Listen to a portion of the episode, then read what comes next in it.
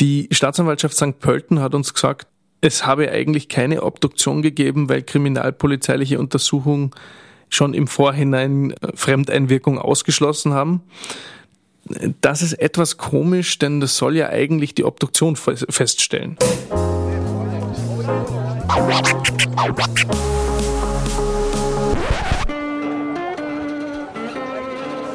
Liebe Hörerinnen und Hörer, herzlich willkommen im Zack Zack Nachtclub. Jeden Donnerstag ab 22 Uhr machen wir die Nacht zum Tag. Ungezwungen, persönlich und mit Open End. Schön, dass ihr heute dabei seid.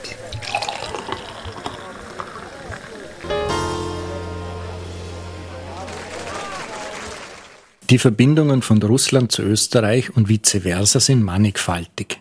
Von der guten Diktatur des Christoph Leitl in der Wirtschaftskammer, Copyright Wladimir Putin, über den Fastausverkauf der OMV durch Rainer Seele bis zu den dunklen Machenschaften rund um Wirecard scheinen die Beziehungen eine fast unerschöpfliche Quelle von spannenden Stories zu sein. Rosneft Privatjets jahrelang vom Wiener Unternehmen betrieben.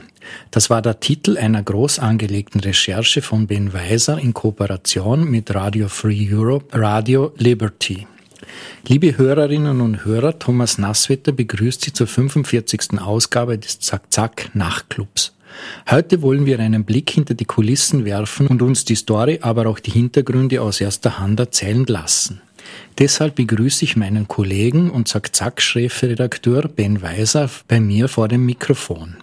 Lieber Ben, erzähl uns bitte die Geschichte, um die es in diesem Nachtclub geht. Wir, Zack Zack und äh, Radio Free Europe beziehungsweise äh, Radio Liberty, das ist eine US-amerikanische Radiostation, äh, die in ganz Europa, vor allem Osteuropa sendet, haben sich die Privatjet-Branche in Österreich angeschaut und dort werden mächtige Russen versorgt, oft mit direktem Link zu Wladimir Putin. Und im Fokus unserer Geschichte standen für uns Unternehmen mit Sitz in Wien, vor allem eines, das auch den äh, Boss des staatlichen russischen äh, Ölgiganten Rosneft bedient, nämlich Igor Setschin.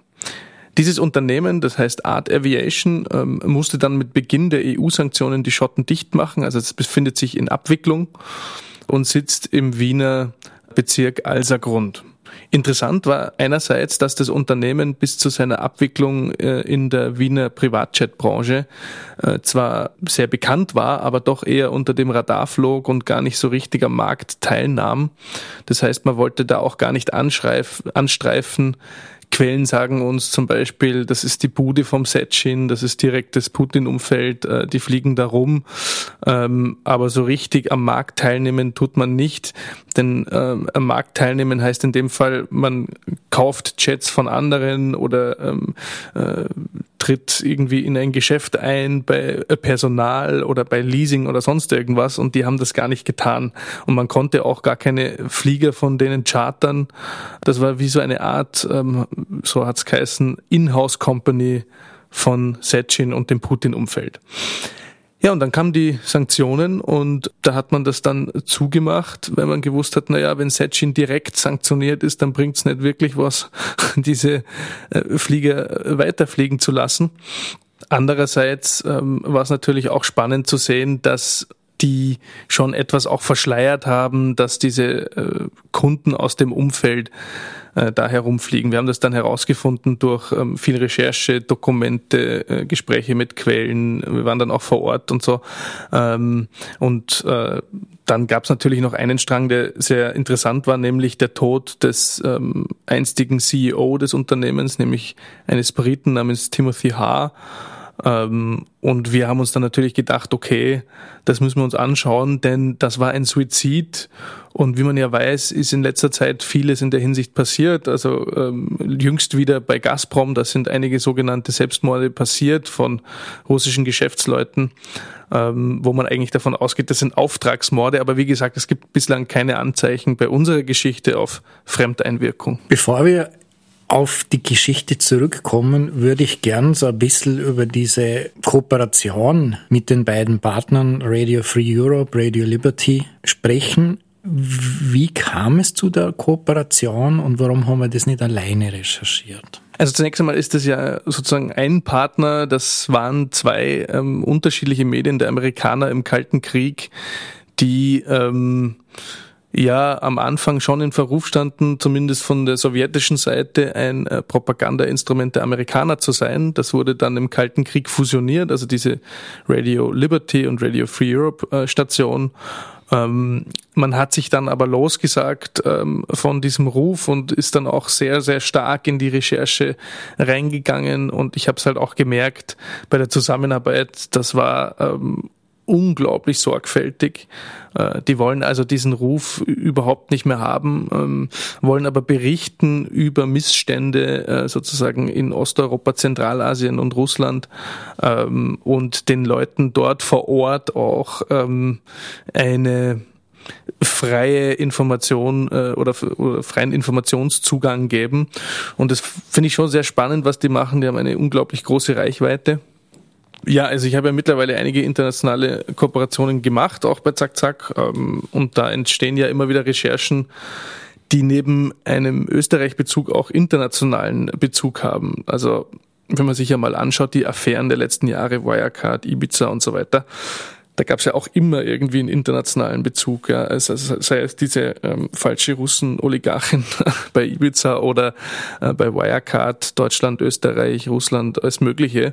Und ähm, da macht es dann schon Sinn zu kooperieren, weil natürlich auch die andere Seite immer ähm, Erkenntnisse hat, die man selbst nicht hat. Und da gibt's dann einfach Synergieeffekte. Also man muss dann teilweise kooperieren, weil man an manche Materialien oder Dokumente gar nicht anders herankommt. Und ähm, anders als im hiesigen, also im nationalen Medienmarkt, ist dann der Wettbewerb mit internationalen Medien außerhalb Österreichs gar nicht so groß, weil die eine ganz andere Zielgruppe bedienen. Und so erweitert sozusagen jeder der Kooperationspartner ähm, seine Reichweite.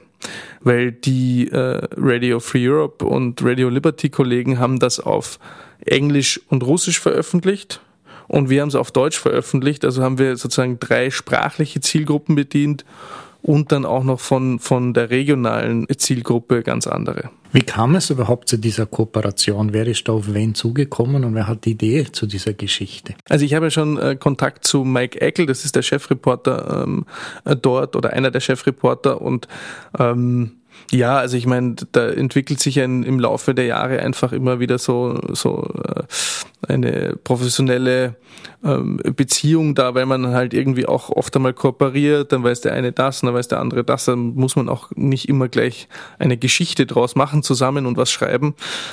Aber man vertraut sich dann und ähm, arbeitet einfach zusammen. Und äh, ich habe dann damals gesagt, naja, schaut euch das an, ich habe hier irgendwie ähm, interessante Infos. Da hatten wir noch gar nicht die Unterlagen, die sozusagen die Aussagen unserer Quellen bestätigt hatten. Und die haben dann sofort gesagt, naja, das ist schon interessant für uns, da sind wir dabei. Äh, und andererseits haben die natürlich wieder Zugang zu Unterlagen im russischen Raum und auch Informationen. Und das hat sich dann sehr gut ergeben. Das waren also sozusagen Vorteile auf allen Seiten. Wie ist das allgemein mit so Kooperationen? Gibt es da auch Nachteile, die dadurch entstehen? Eigentlich kaum. Ähm, außer das, also das ist bei uns jetzt noch nicht passiert, außer dass jetzt irgendwie ein Kooperationspartner eine Geschichte nutzt, um jetzt irgendwie eine Kampagne zu fahren, die mit der eigenen Geschichte gar nicht zusammenpasst, aber es war Gott sei Dank bisher noch nicht der Fall.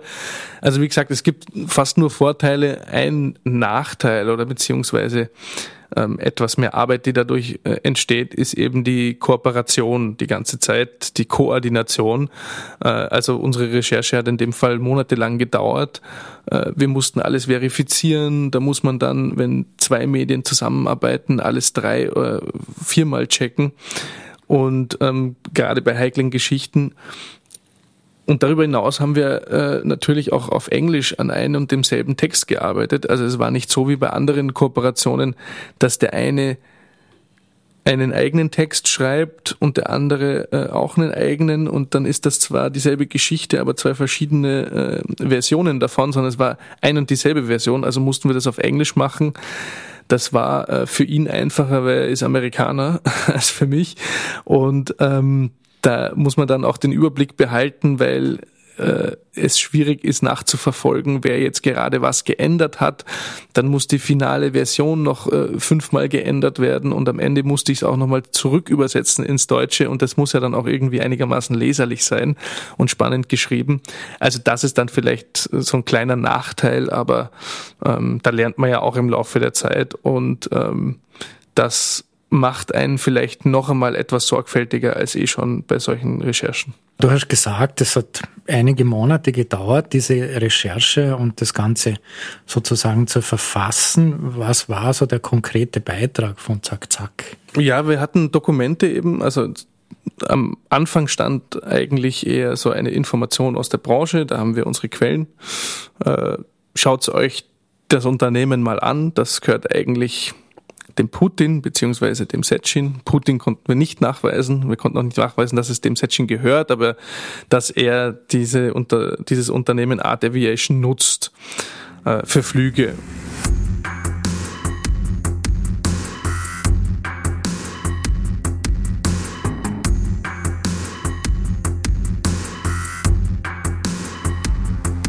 Geschäftsführer des Rosneft-Konzerns, der 1993 als Aufsicht für mehrere russische Ölgesellschaften gegründet wurde, ist der 61-jährige Igor Sechin.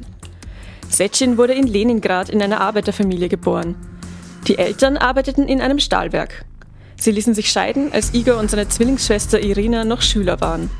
Nach dem Uni-Abschluss in Französisch und portugiesischer Philologie studierte er zuerst zwei Jahre an der speziellen Oberschule des Geheimdienstes KGB. Danach war er von 1984 bis 1986 Dolmetscher einer Gruppe sowjetischer Militärberater in Mosambik und Angola. Ab 1991 war Sechin Wladimir Putins Sekretär in der Leningrader Stadtverwaltung. 1996 wechselte er zusammen mit Putin nach Moskau, in die Präsidialverwaltung unter Boris Jelzin. Im August 1999 wurde er zum Leiter des Sekretariats des Ministerpräsidenten befördert. Als Vizechef der Präsidentenadministration ordnete er 2003 die Zerschlagung des einst größten Ölkonzerns Yukos an und dessen Übernahme durch Rosneft. Daraufhin wurde Secin selbst zum Chef ernannt. Anschließend stieg Rosneft zu einem der weltgrößten Energiekonzerne auf. Als Secin nach seiner Tätigkeit als Vizeregierungschef 2008 bis 2012 an die Spitze des Energieriesen zurückkehrte, legte er 55 Milliarden Dollar auf den Tisch, um die damalige Nummer 3, der russischen Ölfirmen TNK BP zu kaufen. Danach folgten weitere umstrittene Zukäufe. Darüber hinaus brachte Sechin mit Hilfe einer Intrige 2016 den russischen Wirtschaftsminister Alexei Ulyukayev zu Fall und später ins Gefängnis. Medienberichten zufolge wird kein anderer Wirtschaftsboss im russischen Fernsehen so oft zusammen mit Putin gezeigt wie der Rosneft-Chef. Wie 25 andere Milliardäre steht Sechin seit dem russischen Angriffskrieg gegen die Ukraine auf der EU-Sanktionsliste.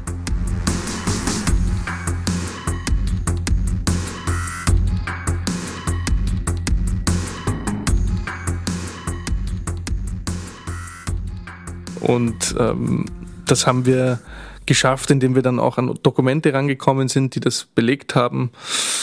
Ähm, da wurde dann über äh, singapurische Briefkastenfirmen agiert und so weiter. Also man musste sich Dokumente zusammensuchen, mit Leuten reden und zwar mit verschiedenen Leuten, die dann dasselbe sagen, damit nicht nur aus einer Quelle die Information kommt, weil es kann ja sein, dass dann irgendein Konkurrent den anderen anpatzen will und man sich dann äh, unfreiwillig zum Instrument macht. Also muss man schauen, dass man das Ganze irgendwie verifiziert. Ja, und dann checkt man das doppelt und dreifach. Die Kollegen haben viel Kontext zu Rosneft und Setschin geliefert, äh, ins englische und russische Firmenbuch geschaut. Wir haben ins österreichische Firmenbuch geschaut und auch ins Register der wirtschaftlichen Eigentümer, um herauszufinden, wer eigentlich wirklich der Eigentümer dieser Firma ist. Ähm, und da hat man sich dann eben auch, was die einzelnen Anfragen äh, an die Leute und auch an Rosneft betrifft, die Arbeit einfach ganz gut aufgeteilt. Du schreibst in deinem Artikel, dass Österreich eine wichtige Drehscheibe ist im Privatjetmarkt. Und warum ist das so? Warum stecken so viele Russen da hinter diesen Firmen, die Privatjets betreiben? Also in erster Linie hat das vor allem steuerliche Gründe. Gerade unter Karl-Heinz Grasser hat man darauf geschaut, dass sich Russen und auch andere reiche Leute besonders wohl in Österreich fühlen. Russisches Geld und Vermögenswerte, das war ja hier schon immer sehr willkommen. Aufgrund der Neutralität, ähm, aber auch eben aufgrund der steuerlichen Situation hat sich's hier ähm, ganz gut leben lassen. Das ist ja auch erstmal nichts Verwerfliches, aber das zieht natürlich auch so, wenn man so will, eine Art Halbwelt und damit auch halbseidene Geschäfte an. Jetzt ist die Privatjet-Branche nicht automatisch halbseiden, das muss man auch dazu sagen. Aber es gibt schon interessante Geschäftsgebaren dort. Also sagen wir es so, das ist ja nicht nur wegen des Luxus beliebt, so ein Privatjet, sondern auch schlicht, weil es praktisch ist. Man kann jederzeit fliegen, wenn man das Geld hat. Man muss sich dann nicht irgendwo anstellen oder sonst irgendwas. Da kann man einfach durchmarschieren und äh, fliegt schon los. Andererseits kann man da auch ganz gut untertauchen, äh, siehe Jan Masalek Flucht. Und man kann, wenn man so drauf ist, ähm, auch schön Geld verschieben oder gar waschen. Also das nur als Kontext. Wie gesagt, da gibt's auch ganz äh, saubere Unternehmen, so wie so wie es überall ist. Aber es ist am Ende schon eine sehr clandestine, eine sehr geheimnisvolle Branche. Und in Österreich ist die europaweit mit am stärksten und Putin-nahe Oligarchen oder Konzerne haben hier ihre Flieger geparkt, nämlich was, massenweise. Äh, und das setzt jetzt natürlich auch einige Firmen, die auf diese Kundschaft gesetzt haben, unter Druck wegen der Sanktionen. Ja, das ist interessant, weil für viele Russen, die vom Wohlwollen Putins abhängig sind, war Wien halt, wie gesagt, immer ein willkommener Ort, ein willkommener Hafen zum Parken von Vermögen weil in Russland äh, zahlt man einfach mehr Steuern. Der Staat will dort einfach von jedem Kuchen viel mehr abhaben als hier. Und wenn nötig, wird dort auch in unternehmerische äh, äh, Entscheidungen eingegriffen vom Staat. Die müssen jederzeit um ihre um Unternehmen fürchten. Du hast vorher das angesprochen, es war gar nicht so leicht sozusagen nachzuweisen, wem was gehört. Rosneft ist ja ein Riesenkonzern ist es dann schlussendlich gelungen, das wirklich zu bestätigen, dass Rosneft wirklich dahinter steckt? Ja, was uns gelungen ist, ist zu bestätigen, dass Rosneft der Hauptkunde ähm, war von Art Aviation. Äh, also man hatte zuletzt fünf Privatjets äh, in der Flotte früher mal mehr. Und von diesen fünf waren mindestens zwei von Rasneft. Äh, also wir konnten zwei fix nachweisen. Und das hat dann auch der CEO, der das gerade ganz äh, abwickelt, uns eigentlich im Gespräch auch bestätigt.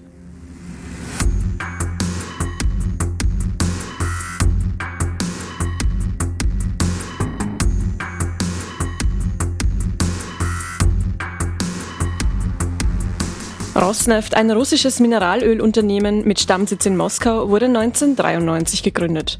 Das Unternehmen ist seit 2006 an der Börse notiert und war mit einem Emissionsvolumen von über 10 Milliarden Dollar unter den 20 größten Börsengängen der Wirtschaftsgeschichte. Geschäftsführer des Ölkonzerns ist Igor Sechin. Der Ölkonzern gehört zu den größten Energieunternehmen der Welt und sein Aufstieg ist eng mit dem von Kremlherrscher Putin verbunden. Rosneft ist nach eigenen Angaben das größte Öl- und Gasunternehmen der Welt. Dabei bezieht es sich auf die Produktion flüssiger Kohlenwasserstoffe und Reserven. Der Anteil am globalen Ölmarkt beträgt etwa 6 Prozent. Seit dem Einmarsch Russlands in die Ukraine ist der Konzern stark in den Fokus der Politik gerückt. Rosneft hat sich immer wieder bekannte Persönlichkeiten aus dem Westen, wie den Ex-Kanzler Gerhard Schröder, die ehemalige österreichische Außenministerin Karin Kneißl, den deutschen Manager Matthias Warnig oder den ehemaligen BP-Vorstandsvorsitzenden Robert Dudley in den Verwaltungsrat geholt. Alle diese Personen haben mittlerweile ihr Mandat zurückgelegt, wobei es gerade bei Schröder eines enormen Drucks von außen bedurfte. Laut der Website von Rosneft Deutschland ist der Staatskonzern bei unserem Nachbarn das drittgrößte Unternehmen in der Mineralölverarbeitung. Rosneft habe in den vergangenen drei Jahren rund ein Viertel der deutschen Rohölimporte geliefert. Die deutsche Bundesregierung hat mit der Novelle des Energiesicherungsgesetzes kürzlich die rechtliche Möglichkeit geschaffen, kritische Energieinfrastruktur unter treuhänderische Verwaltung des Staates zu stellen. So könnte Rosneft die Kontrolle über seine Anteile verlieren. Zu Ungereimtheiten kam es 2016 beim Verkauf von Anteilen an ein Konsortium der Schweizer Rohstoff- und Ölhandelsfirma Glencore und des Katarer Staatsfonds Qatar Investment Authority. Es ging um 5% der Rosneft-Aktien. Glencore hatte von sich aus aber nur von 300 Millionen Dollar geredet, was nur rund 3% der Kaufsumme entsprach. Laut der russischen Tageszeitung Vedomosti habe zunächst die russische Staatsbank VTB, dann die staatliche Holding Rosneftegas das benötigte Kapital von mehr als 10 Milliarden Dollar an die Investoren verliehen. Es wird auch vermutet, der Verkauf sei eine Täuschung und das Aktienpaket sei tatsächlich bei russischen Institutionen unter der Kontrolle von Igor Sechin gelandet.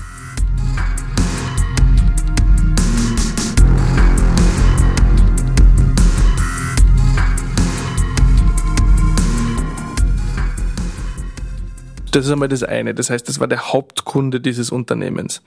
Ob jetzt Rosneft wirklich dahinter steckt, konnten wir nicht, ähm, also als Eigentümerin, als eigentliche, konnten wir nicht nachweisen. Das ist auch bestritten worden von den handelnden Personen.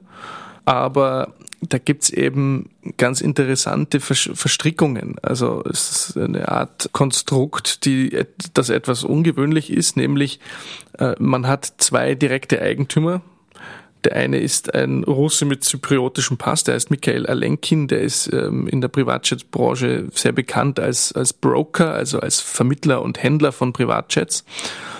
Äh, und der andere war eben der verstorbene Timothy H. Das war ein Brite, der ähm, natürlich zumindest bis zum Brexit den Vor, äh, ähm, Vorteil hatte, eine europäische Staatsbürgerschaft oder eine EU-Staatsbürgerschaft zu besitzen das brauchst du auch für so ein Unternehmen, weil sonst kannst du keine Airworthiness, also keine äh, Lizenz in Europa zu fliegen bekommen. Äh, also wenn sozusagen die Mehrheit des Unternehmens nicht in, in der Hand eines EU-Staatsbürgers ist. Dann kam der Brexit und ja, wahrscheinlich zeitlich auch relativ günstig äh, hat dann der Russe Michael Alenkin auch eine zypriotische Staatsbürgerschaft gehabt. Ähm, weiß jetzt nicht genau die zeitliche Abfolge, aber das ist halt äh, dann natürlich schon auch irgendwo der Hintergrund, dass man da äh, als Russe das gar nicht machen darf. Jetzt gibt's da den Andreas Staribacher. Den kennen wir. Das ist ein Ex-SPÖ-Finanzminister. Er ist selber Pilot und auch Steuerberater. Immer wieder fällt dieser Name. Welche Rolle spielt er? Eigentlich eine Nebenrolle, aber schon eine wichtige, denn er ist äh, indirekter Eigentümer dieser Firma. Das heißt, wenn man ins äh, Register der wirtschaftlichen Eigentümer schaut, dann sieht man, dass er zu 100 Prozent indirekt Anteile dieser Firma hält. Das heißt, man kann eigentlich nicht dahinter schauen, für wen er das tut. Eigentlich war ja dieses wirtschaftliche Register gedacht dafür, dass man Transparenz schafft. Aber sein Job ist es, nicht nur Steuerberater, sondern auch Wirtschaftstreuhänder zu sein. Man kann das ja auch ohne Treuhandschaft lösen. Man könnte zum Beispiel via Optionsgeschäft Eigentümer, Eigentümerverhältnisse verschleiern, indem man sagt, naja, die Option für einen Euro ziehe ich, wenn ich mein Unternehmen brauche und ansonsten ist der wirklich der Eigentümer und erscheint auch als solcher auf. Böse Zungen würden behaupten, er ist eine Art Strohmann. Er selbst sagt, er macht einfach nur seinen Job, das macht er auch professionell. In der Branche gilt er auch als professionell, als sehr intelligent, als jemand, der zwar im Hintergrund agiert, aber sich sehr, sehr gut auskennt, einfach in Steuer- und Wirtschaftsfragen. Es ist aber trotzdem schon etwas komisch, dass er da auftaucht, denn das ist nicht nur bei dem Unternehmen der Fall. Er hat sich nach seiner Zeit als Finanzminister in den 90er Jahren unter Franz Wanitzki, Franitzky ähm, spezialisiert auf die Privatjetbranche und ist da mittlerweile in Dutzenden Firmen in Österreich als entweder indirekter Eigentümer oder Treuhänder oder sonst irgendwas drin in den, also entweder mit seiner Firma oder er persönlich.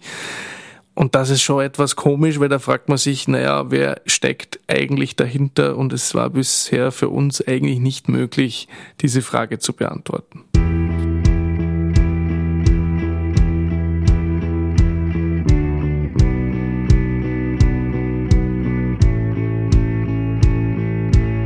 The aircrafts these oligarchs have are absolutely crazy.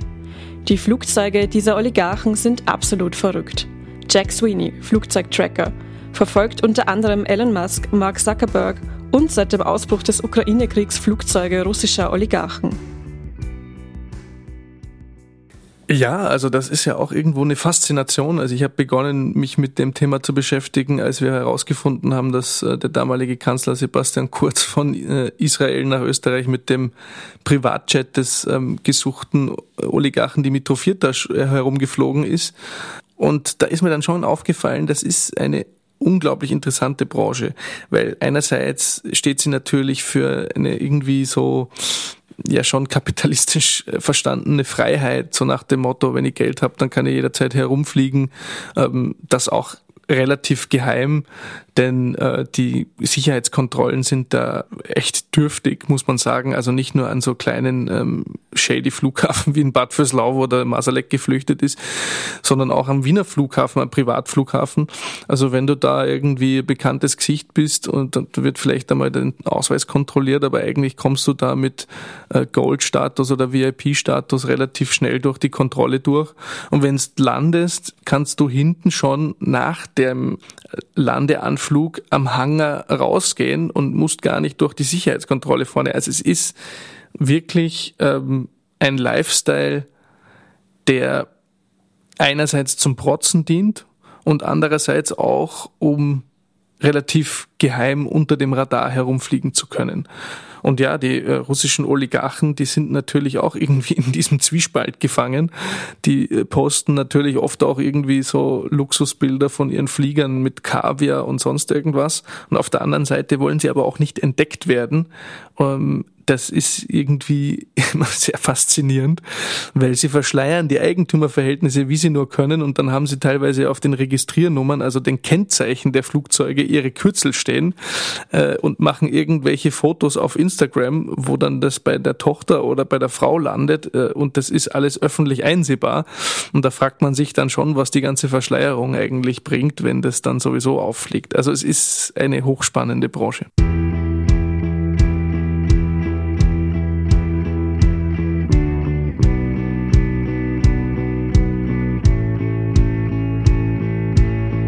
Ich habe ihm nichts zu sagen, außer vielleicht, dass er lang leben möge bis zum Gefängnis, dass ich ihn auf der Anklagebank sehen möchte und als Zeuge etwas zu sagen hätte. Mikhail Chodorkowski, bei Putin in Ungnade gefallener Oligarch über Igor Sechin, der ihm seinen Konzern Yukos quasi abgenommen hat. Ja, Igor Sechin ist ähm, eine unglaublich äh, wichtige Person für Wladimir Putin. Ähm, ein ziemlich äh, harter Hund, wenn man so will. Also er kennt ihn ja auch schon von KGB-Zeiten. Das ist ja so ähm, diese Siloviki-Geschichte in Russland, dass also quasi wirklich diese Geheimdienstleute auch, also nicht nur im Staatsapparat arbeiten, sondern auch in den staatseigenen und staatsnahen Konzernen. Das sind also Leute, die kommen eigentlich aus den behördlichen Geheimdiensten und führen jetzt Konzerne, die riesig sind. Das ist auch eine Eigentümlichkeit in Russland.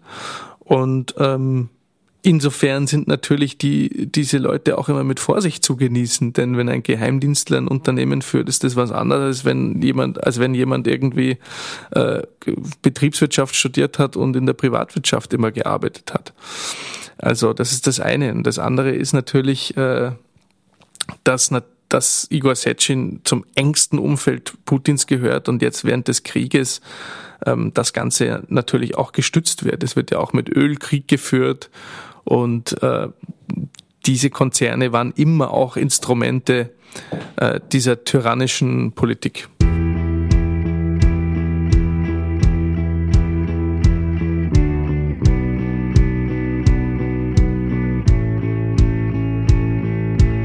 Timothy H. war ein großer Freund und Geschäftspartner von mir.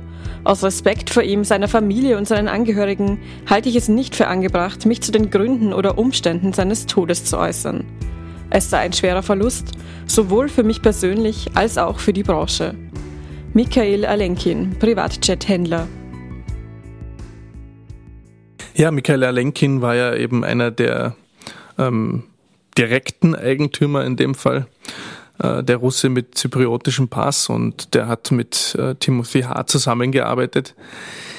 Der Tod von Timothy H. war sehr komisch, weil der äh, fiel genau in die Zeit der Abwicklung des Unternehmens und ähm, das sozusagen infolge der Sanktionen wegen des Russlandkrieges ähm, in der Ukraine.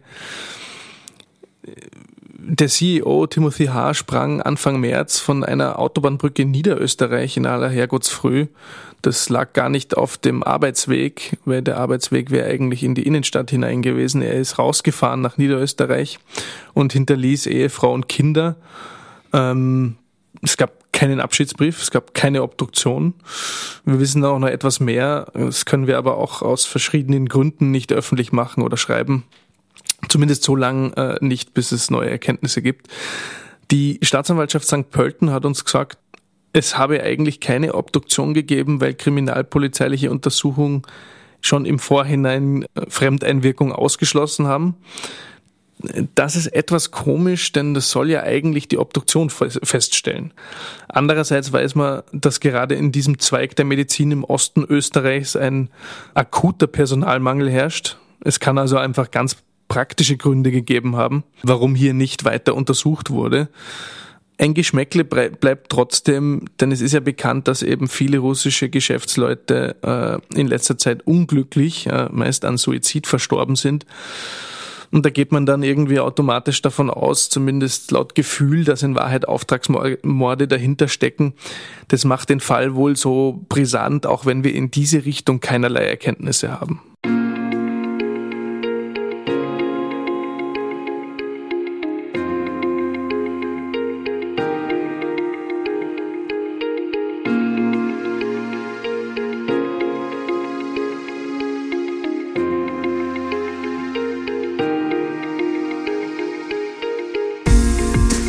Fassen wir einmal zusammen.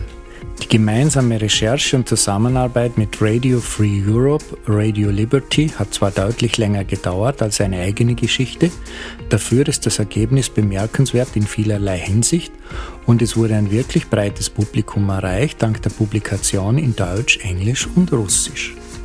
Seit Finanzminister Grasser ist russisches Geld höchst gerne in Österreich gesehen und die niedrigen Steuern haben dazu geführt, dass sich einige Privatjetfirmen auch von superreichen Russen in Österreich niedergelassen haben. Die Air Aviation gilt als Privatjet-Verleihfirma, doch wirklich verlieren hat diese Firma nur an Rosneft und deren Umfeld. Andere Interessenten konnten die Flieger nicht chartern. Der Ex-SPÖ-Finanzminister Andreas Staribacher ist nicht nur ein hochprofessioneller Steuerberater, sondern auch ein Wirtschaftsdreihänder, der 100% indirekter Eigentümer der Air Aviation ist, die sich derzeit in Abwicklung befindet und er ist auch noch indirekter Eigentümer einiger anderer Privatjet-Firmen. Dann kommen wir zur letzten Frage. Geht die Recherche, die Story noch weiter? Gibt es da noch irgendwas?